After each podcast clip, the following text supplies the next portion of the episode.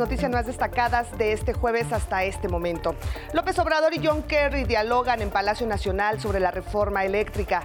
Hace unos momentos entró a Palacio Nacional el enviado especial de Estados Unidos para el clima, John Kerry, junto con 20 empresarios de aquel país que lo acompañan. El presidente López Obrador anunció que el mensaje que les dará es claro. México está abierto a la inversión extranjera en materia energética, pero manteniendo la soberanía y sin corrupción. Reporta Sedena decomisos por más de 126 mil millones de pesos en drogas. Tan solo los aseguramientos en plantíos de marihuana y amapola representan una superficie que equivale a casi 8 mil veces la que ocupa el Estadio Azteca. El presidente dijo que en su gobierno aún no hay definición ni a favor ni en contra de la legalización del uso lúdico de la marihuana. Sandra Cuevas, humildad a fuerza. Por fin, la alcaldesa de Cuauhtémoc se disculpó públicamente con los policías capitalinos a los que discriminó, robó e hizo víctimas de abuso de autoridad. La gente de Campeche, Nuevo León y Tlaxcala lista para la consulta de revocación de mandato. Se multiplican las voces de quienes no solo quieren participar, sino que convocan a que todos acudan a las urnas. En esos lugares nuestros reporteros recogen sus expresiones. En el mundo evacuarán en Ucrania a miles de civiles. Rusia estableció un cese al fuego en el asediado puerto de Mariupol para facilitar los corredores humanitarios que permitan huir a 160 mil personas que sobreviven en la zona con escasez de suministros básicos. Y el presidente de Estados Unidos, Joe Biden, anunció una liberación histórica de las reservas estratégicas de petróleo de su país para enfrentar el alza de precios causada por el conflicto en Ucrania. Y en los deportes, sin mostrar mayores méritos, la selección mexicana de fútbol clasificó al Mundial. Con su discreta victoria de 2 a 0 sobre El Salvador, el Tri concluyó en segunda posición el octagonal de la CONCACAF, empatado con Canadá. Con este resumen comenzamos nuestro espacio informativo del 11. Muy buenas tardes, ¿cómo están? Gracias por acompañarnos, gracias a quienes nos sintonizan en radio, en el 95.7 de su FM, la frecuencia del Instituto Politécnico Nacional. Vanessa Salazar nos acompaña en la interpretación en lengua de señas mexicana. Muchísimas gracias, Vanessa buenas tardes. Y también lo invitamos a que nos sigan en nuestras redes sociales, completamente en vivo, en Twitter, Instagram, en nuestra página de Once Noticias, en Facebook. Siempre estamos pendientes de sus opiniones y sus comentarios. Muchísimas gracias. Comenzamos con la información. El presidente López Obrador se reúne en estos momentos con John Kerry, enviado especial para el clima de la Casa Blanca. Los temas, la reforma eléctrica y las conversaciones bilaterales para acelerar la lucha contra el cambio climático. Vamos a ver. El presidente Andrés Manuel López Obrador sostiene este día una reunión de suma importancia con el enviado especial de Estados Unidos para el clima, John Kerry, y a 20 empresarios del sector energético de ese país. El objetivo de esta reunión, platicar sobre los alcances de la nueva reforma eléctrica mexicana y el plan de energías limpias de nuestro país.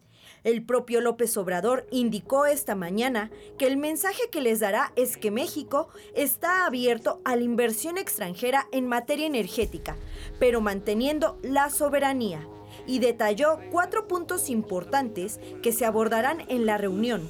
Primero, dejar en claro que solo nuestro país podrá explotar sus minerales estratégicos. Se les va a informar sobre nuestro plan de generación de energías limpias, del propósito de fortalecer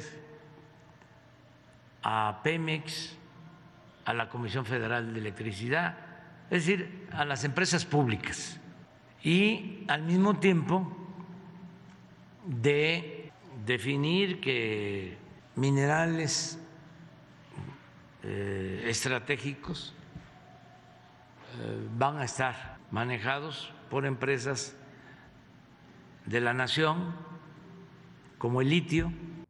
Claro que queremos inversión particular, nacional y extranjera. Yo espero que sea una muy buena reunión porque eh, vamos nosotros a buscar acuerdos.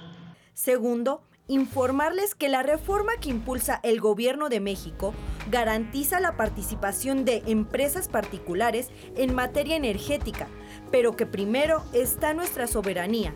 Por eso, CFE y Pemex tendrán prioridad, para que no ocurra lo que a Estados Unidos con el desabasto del gas.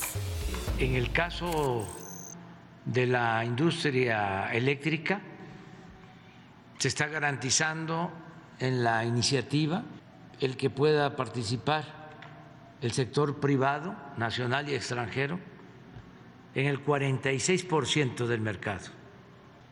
El 54% va a quedar reservado a la Comisión Federal de Electricidad. Eso en cuanto a generación de energía eléctrica. Y eh, la distribución de la energía eléctrica por cuestiones de seguridad. Tercero, al denunciar que hay empresas estadounidenses metidas en el huachicol, dijo que deberán entender que ya no es como antes y que nuestro país no permite este delito, clasificado como grave. Se comprobó que se utilizaban para meter combustible de contrabando y vendían guachicol y empresas famosas. Entonces, así no. Y en el cuarto punto, el presidente les hará saber que no se permitirá a las empresas extranjeras mantener contratos de autoabasto ilegales. Les dijo que hay otros grandes campos de inversión, el gas y el desarrollo de parques industriales en el istmo de Tehuantepec, para dar trabajo a 30 mil constructores cuando terminen la refinería de dos bocas. El presidente dijo que hay muchas coincidencias con su homólogo de Estados Unidos, Joe Biden, en cuanto a política económica. Una de ellas es el rechazo a que gasolineras aumenten los precios sin justificación. La otra es el combate frontal a la evasión de impuestos de grandes empresas. Con imágenes de Dario Hernández e información de Cindy Anabel Cerda Salinas, 11 Noticias. Y en otro asunto, esta mañana la Secretaría de la Defensa presentó un amplio informe de los decomisos de drogas tradicionales y sintéticas en esta administración. Aquí le mostramos. En lo que va de esta administración federal, se han decomisado drogas por más de 126 mil millones de pesos, reportó el secretario de la Defensa Nacional, general Luis Crescencio Sandoval González. Al presentar un detallado informe sobre el combate al narcotráfico, dijo que con el uso de inteligencia y robustos operativos, las Fuerzas Armadas han asestado duros golpes a la delincuencia que se dedica al tráfico de estupefacientes. Todas estas son las drogas tradicionales y su valor eh, serían 50 mil 90 millones de, de pesos. Las drogas sintéticas tenemos aquí metanfetaminas y fentanilo. El metanfetamina son 143.400 kilogramos y fentanilo 4.356.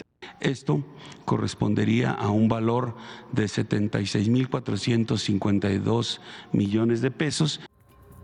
El 60% de lo decomisado corresponde a las drogas sintéticas, metanfetamina y fentanilo casi 40% a las llamadas drogas tradicionales que se obtienen de la marihuana, la coca, así como la cocaína, la amapola, de la que derivan opio y heroína. Tan solo los aseguramientos en plantíos de marihuana y amapola equivalen a una superficie equivalente a 7.636 estadios azteca. Dijo que sin descuidar las drogas tradicionales, las que se siembran, el esfuerzo se ha centrado en las drogas sintéticas, que representan más del 60% del tráfico nacional. Las drogas sintéticas tienen una tendencia a la alza en su consumo debido a su rápida adicción, un, menor esfuerzo de producción y transporte, así como las ganancias son mayores para los grupos delictivos. La mayor producción de amapola se encuentra en Sinaloa, Durango, Chihuahua y Guerrero, y de marihuana, Sinaloa, Durango, Chihuahua, Jalisco y Nayarit, informó la Sedena. Por su parte, el presidente López Obrador dijo que en su gobierno aún no hay una definición ni a favor ni en contra para la legalización del uso lúdico de la marihuana Explicó que hay quienes están a favor como una posible solución a la violencia y están quienes consideran los efectos adversos a la salud. No hemos todavía alcanzado un acuerdo, no hay consenso al interior del gobierno, se está analizando esa posibilidad. Y no hay consenso porque eh, siguen habiendo eh, muchos daños. Son dos lamentables daños. Uno, el más eh, doloroso, es el fallecimiento. El presidente resaltó que su gobierno ha luchado arduamente para arrebatar a los jóvenes de manos criminales. Por eso se invierte en programas sociales. Con información de Cindy Anabel Cerda Salinas, 11 Noticias. Vamos a más información de nuestro país. Hubo un accidente en el Estado de México. Estado de México. Al menos 30 pasajeros resultaron lesionados en Tecámac. Un autobús del transporte público se impactó contra el muro de protección de la caseta de cobro Ojo de Agua, autopista México-Pachuca. En Tamaulipas, un incendio que inició en la reserva de la biosfera El Cielo ha arrasado 730 hectáreas y ya se extinguió el 55%. Los cuerpos de emergencia siguen trabajando. La Comisión Nacional Forestal informó que en el país hay 33 incendios forestales que han afectado ya a 1.278 hectáreas. 1.513 personas combaten los incendios en Jalisco, Morelos, Tamaulipas, entre otras entidades. En Jalisco, un incendio en el Mercado Libertad, conocido como San Juan de Dios, uno de los más grandes en América Latina, afectó al menos 350 locales. Protección Civil de la entidad informó que no hay personas lesionadas. Este jueves persistirá la onda de calor en al menos 14 estados del país con temperaturas superiores a los 40 grados. En Tabasco, Campeche, Chiapas, Hidalgo, San Luis Potosí, Yucatán, entre otros. 11 Noticias, Arnold Gutiérrez. Y en la Ciudad de México, Sandra Cuevas, alcaldesa de Cuauhtémoc, se disculpó públicamente con los elementos de la policía capitalino que la acusaron de discriminación, robo y abuso de autoridad en febrero pasado para ofrecerles mis más sinceras disculpas, así como absolutas disculpas y decirles que lo siento. Espero contar con sus disculpas, compañeros eh, policías auxiliares. Sí, sí, ¿Sí las aceptan? Sí, las aceptan. Me comprometo a recibir durante tres meses ayuda psicológica como lo establecimos anteriormente durante tres meses o el tiempo que dure esta suspensión condicional, que son seis meses. La suspensión provisional del proceso termina en seis meses. En tanto, Cueva seguirá al frente de la alcaldía. Y ahora hacemos contacto con nuestros enviados especiales al interior del país para conocer la opinión de los ciudadanos a unos días de la consulta de revocación de mandato el 10 de abril. Saludo con muchísimo gusto a Atlante Muñoz, que ya está en Campeche, Araceli Aranday en, en Nuevo León y Mauricio Romo en Tlaxcala. Adelante, muy buenas tardes, compañeros. Gracias, muy buena tarde. Los saludo con mucho gusto desde Escárcega en Campeche. Continuamos con este recorrido por la península de Yucatán, en donde hemos recogido la opinión de los ciudadanos de este lugar. Veamos. Pues es una buena opción que eh, en este caso nuestro presidente de la República pues está este, llevando a cabo, porque así nosotros este, como ciudadanos eh, podemos elegir si él está gobernando bien o está este, o lo está haciendo mal estos momentos, ¿no? Que la información es apropiada para nuestra vida por la situación y las circunstancias que están pasando. Y en este caso, pues no dejar de desapercibido, pues esta participación como ciudadano para votar. Más que nada es asegurar este, pues el trabajo que ha realizado hasta hoy en día. Para mi persona, pues ha sido un buen trabajo. Les quiero comentar que son 661 mil campechanos los que están llamados a votar el próximo 10 de abril y para ello serán instaladas 415 casillas en todo el territorio estatal y por lo pronto nosotros seguiremos atentos a la información que se presente mi compañero Eugene Pasol y un servidor.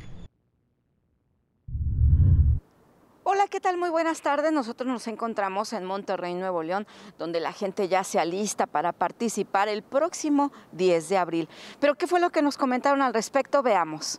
¿Usted va a votar en esta revocación de mandato? La verdad sí. La verdad sí. Sí, es muy importante para todos. Ojalá que todos tengamos la oportunidad de, de participar. Hay que tomar el lugar que nos corresponde como ciudadanos. ¿verdad? Y votar a ver, este, que esperemos que, que, nos vaya bien. Uno como, como padre tiene que también inculcarles que también vayan y voten. Recordar que en este estado se van a instalar 2.614 casillas para que las personas puedan participar, por lo que los invitamos a tener su credencial de elector a la mano. Desde aquí mi reporte con imágenes de mi compañero Miguel Escobar. Muy buenas tardes. Buenas tardes, hoy toca el turno al estado de Tlaxcala. Nos trasladamos a la capital de esta entidad para conocer si las personas van a participar en la próxima consulta de revocación de mandato y qué piensan acerca de este ejercicio democrático. Vamos a escuchar lo que nos dijeron. Es algo que, que se tiene que hacer, yo siento, para ver si nuestros gobernadores están aptos para seguir dentro, de, dentro del poder. Creo que antes no se había hecho una actividad así al tocara a mí no, entonces pues está, está bien para que haya más participación. Hacer uso de pues, nuestros derechos, ¿no? Vivimos en, en un país eh, donde existe la democracia, entonces pues yo invito a las personas. Tlaxcala se dividirá en tres distritos electorales, se instalarán alrededor de 600 casillas y espera la participación de 970 mil personas. Hasta aquí mi reporte con imágenes de Dante Gutiérrez y París Aguilar. Muchísimas gracias a Mauricio Romo, Atlante Muñoz y a Araceli Aranday por su trabajo. Y bueno, vamos a cambiar de tema. Continúa la lucha por el respeto de los derechos de la comunidad LGBTTIQ+. Y este 31 de marzo se conmemora el Día Internacional de la Visibilidad Trans. Aquellas personas cuya identidad o conducta no se ajusta al sexo biológico de su nacimiento. Por ello, sus principales exigencias son que se les respete sus derechos y les brinden las mismas oportunidades que a las demás personas. Aún nos falta que en todos los estados se pueda hacer reconocimiento de género, que haya clínicas especializadas para las personas transgénero. Somos muchos chicos, chicas, chiques que queremos eh, sentirnos congruentes con lo que somos, con lo que tenemos en la mente y con nuestro cuerpo. Necesitamos salud mental y pues que se nos reconozca legalmente. En el mundo, México es el segundo país con más asesinatos de personas transgénero, según la organización Transgender Europe.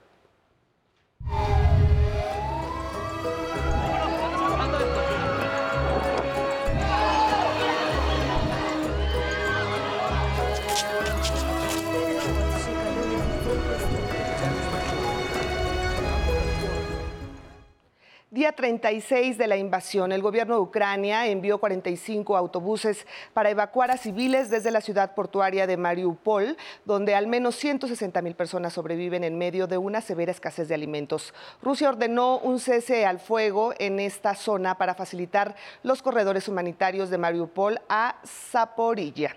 La Cruz Roja dijo estar dispuesta a dirigir la operación si se establecen las garantías de seguridad necesarias se recibió un mensaje del Comité Internacional de la Cruz Roja de que Rusia confirmó su disposición a abrir el acceso del convoy humanitario a la ciudad de Mariupol.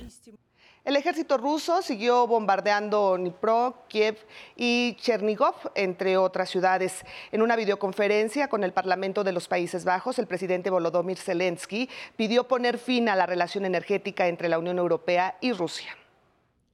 Prepárense para renunciar a los recursos energéticos rusos lo antes posible, para que miles de millones de euros no se destinen a la producción de armas y a los asesinatos en masa en Ucrania. El presidente de Rusia, Vladimir Putin, anunció que los llamados países hostiles deberán tener cuentas en, rublos para pagar el gas ruso a partir de este primero de abril. De no cumplir con esta forma de pago, los contratos serán cancelados. No obstante, las naciones europeas podrán pagar en euros a través de Gazprom Bank uno de los pocos bancos rusos no sancionados por Occidente, institución que los cambiará a rublos. Y a la par, en Washington, el presidente Joe Biden anunció una liberación histórica de las reservas estratégicas de petróleo estadounidense para enfrentar el alza en los precios mundiales causada por el conflicto en Ucrania. Será un millón de barriles de petróleo diarios durante los próximos seis meses. La estrategia también busca reducir los precios de la gasolina en Estados Unidos, que se vende en 4 dólares con 23 centavos el galón, un aumento de 47% desde hace un año. Hoy estoy presentando un plan de dos partes, no solo para aliviar el dolor que las familias sienten en este momento, sino también para poner fin a esta era de dependencia e incertidumbre y sentar una nueva base para una verdadera y duradera independencia energética estadounidense. Y ya que hablamos de la crisis en Ucrania, nuestra compañera Vianey Fernández nos envía esta historia de muchos refugiados que salieron huyendo de los bombardeos rusos, pero ahora quieren retornar a su país. ¿Por qué? Ella no los dice. Del otro lado los espera la guerra, pero también aguardan sus esposos, abuelos, el hogar, los sueños que estaban por cumplirse. Estuve de este lado de la frontera más de dos semanas y extraño mi casa. Ese es el por qué quiero regresar. Mi esposo está en casa. El arribo de quienes huyen de la guerra se ha ralentizado, pero no cesa. En Médica, uno de los puntos fronterizos de Polonia, los desplazados de la guerra han decidido creer las promesas rusas en las negociaciones de paz, que se reducirán las actividades militares. Alexandra trabajaba en un supermercado. Su esposo se negó a dejar Ucrania y tras unos días en un centro de refugiados no soportó la incertidumbre. Queremos una vida feliz, queremos trabajar, queremos nuestra vida de regreso, pero no podemos preocuparnos cada día que llegará de nuevo una bomba y destruirá nuestro hogar. Si sucede, que sea con nosotros dentro. Juliana también retorna con Marco, su hijo de 12 años, su hija Solomia de 17 y su hermana. Su esposo los espera en Yaburi. Estuvimos en Polonia solo por tres días y después decidimos ir a Roma, Italia. Y ahí estuvimos con familiares por dos semanas. Y ahora decidimos regresar a casa. Y ahora estamos aquí. Sí, del otro lado los espera la guerra, pero resulta mejor el miedo que la agonía de estar lejos de casa. Con imágenes de Miguel Ángel Vázquez, 11 Noticias, Vianey Fernández, enviada. Y en más información del mundo, grupos de indígenas de Canadá se dijeron complacidos y confiados en el proceso de reconciliación con la Iglesia Católica tras reunirse hoy con el Papa Francisco en el Vaticano. Mañana viernes el pontífice tendrá una audiencia con todas las delegaciones de indígenas integradas por sobrevivientes de escuelas católicas de Canadá, donde fueron descubiertas tumbas sin nombre en mayo de 2020. Mañana será el primer día de reconciliación no solo con nosotros mismos, con nuestras familias y comunidades, sino con nuestros vecinos. Y de hecho, con todos en Canadá.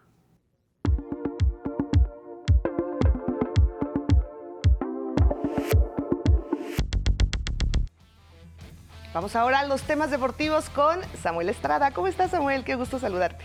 Hola Leti, ¿cómo estás? Un gusto saludarte. Iniciamos. Pese a sí misma, la selección mexicana se clasificó al Mundial. Lo hizo con un discreto 2 a 0 ante El Salvador anoche en el Estadio Azteca y que finalizó en la segunda posición del octagonal de la CONCACAF empatado con Canadá a 28 puntos. Su juego dejó mucho que desear de cara a Qatar 2022 y la conexión entre el público y el director técnico Gerardo Martino se ha roto. Los goles del encuentro fueron obra de Uriel Antuna al minuto 17 y de Raúl Jiménez de penal a los 43. Por cierto, en la zona de la CONCACAF, Estados Unidos, Canadá y México se clasificaron de forma directa. Costa Rica jugará el repechaje ante Nueva Zelanda. Seguimos, el Barcelona contra el Real Madrid de los cuartos de final de la Champions League femenil ya es récord de asistencia de la UEFA en un juego entre mujeres con 91.553 personas que ingresaron al Camp Nou, pero no es récord mundial y es que el partido entre México y Dinamarca de la Copa Mundial Femenina de 1971 en el Estadio Azteca tuvo una asistencia de casi 110.000 personas. El Rally de las Naciones 2022 llega a Guanajuato del 1 al 3 de abril. El evento automovilístico tendrá 16 tramos que cruzarán por León, Silao y la capital guanajuatense. Arrancarán en la Alóndiga de Granaditas pilotos de 13 naciones, destacando por nuestro país Benito Guerra. Es todo en los deportes. Muy buenas tardes. Gracias, Samuel. Muy buenas tardes. Vamos a la información de los espectáculos. Alex Fernández estrenó Te Amo, su propia versión del tema del venezolano. Seguro, seguro lo recuerda Franco de Vita. Es el cuarto sencillo de su próximo álbum. Amo, aunque no es tan fácil de decir, y defino lo que siento con estas palabras. El domingo 3 de abril se realizará la octava edición del festival Xinantecatl. Después de seis años de espera llegará a Ocoyoacac, Estado de México. Bandas como Antidoping, Dorian y los músicos de José, entre muchos otros. Y la Junta de Gobernadores de la Academia de Cine de Estados Unidos tuvo una reunión de emergencia tras el altercado entre Will Smith y Chris Rock en la ceremonia de los Oscar para iniciar los procedimientos disciplinarios. Smith podrá exponer sus argumentos por escrito y en 15 días se votaría para definir las consecuencias de sus actos que puedan incluir la suspensión o incluso la expulsión de la Academia. Se le ofreció una disculpa a Chris Rock por el momento tan desagradable que vivió en el y se le agradeció su resiliencia en el momento. En la cultura hoy fueron depositadas las cenizas del poeta y ensayista Octavio Paz y de su compañera de vida Marie José Tramini en un memorial construido por Vicente Rojo, artista plástico y amigo del escritor en el antiguo colegio de San Ildefonso. Así comienza un intenso programa de actividades literarias, editoriales y comunitarias para conmemorar 108 años del natalicio del Premio Nobel de Literatura. Continuarán hasta el 3 de abril. Durante la ceremonia, la jefa de gobierno Claudia Sheinbaum anunció la creación de un fideicomiso para conservar el patrimonio cultural de Octavio Paz. En este fideicomiso, conformado por las autoridades del Gobierno de México, de la ciudad, con apoyo del Colegio Nacional, será el instrumento que permitirá administrar los bienes y recursos provenientes de los derechos de autor y de distintas acciones para consolidar el patrimonio documental. Llegamos al final de este programa. Muchísimas gracias por acompañarnos. Oiga, lo voy a dejar con imágenes de tacos. Hoy es el Día Nacional de este platillo emblemático de la gastronomía mexicana. Su variedad, pues lo sabemos, es enorme. De pastor, suadero, nana, buche, barbacoa, birria, canasta, cochinita. ¡Ay, ya se nos antojó! En 2010 el taco fue declarado Patrimonio Cultural Inmaterial de la Humanidad por la UNESCO. Pues vámonos por unos, ¿no? Gracias, gracias. Ojalá pueda disfrutar hoy un delicioso taco. Que tenga muy buen provecho. Lo invitamos a que continúe aquí en la programación del 11.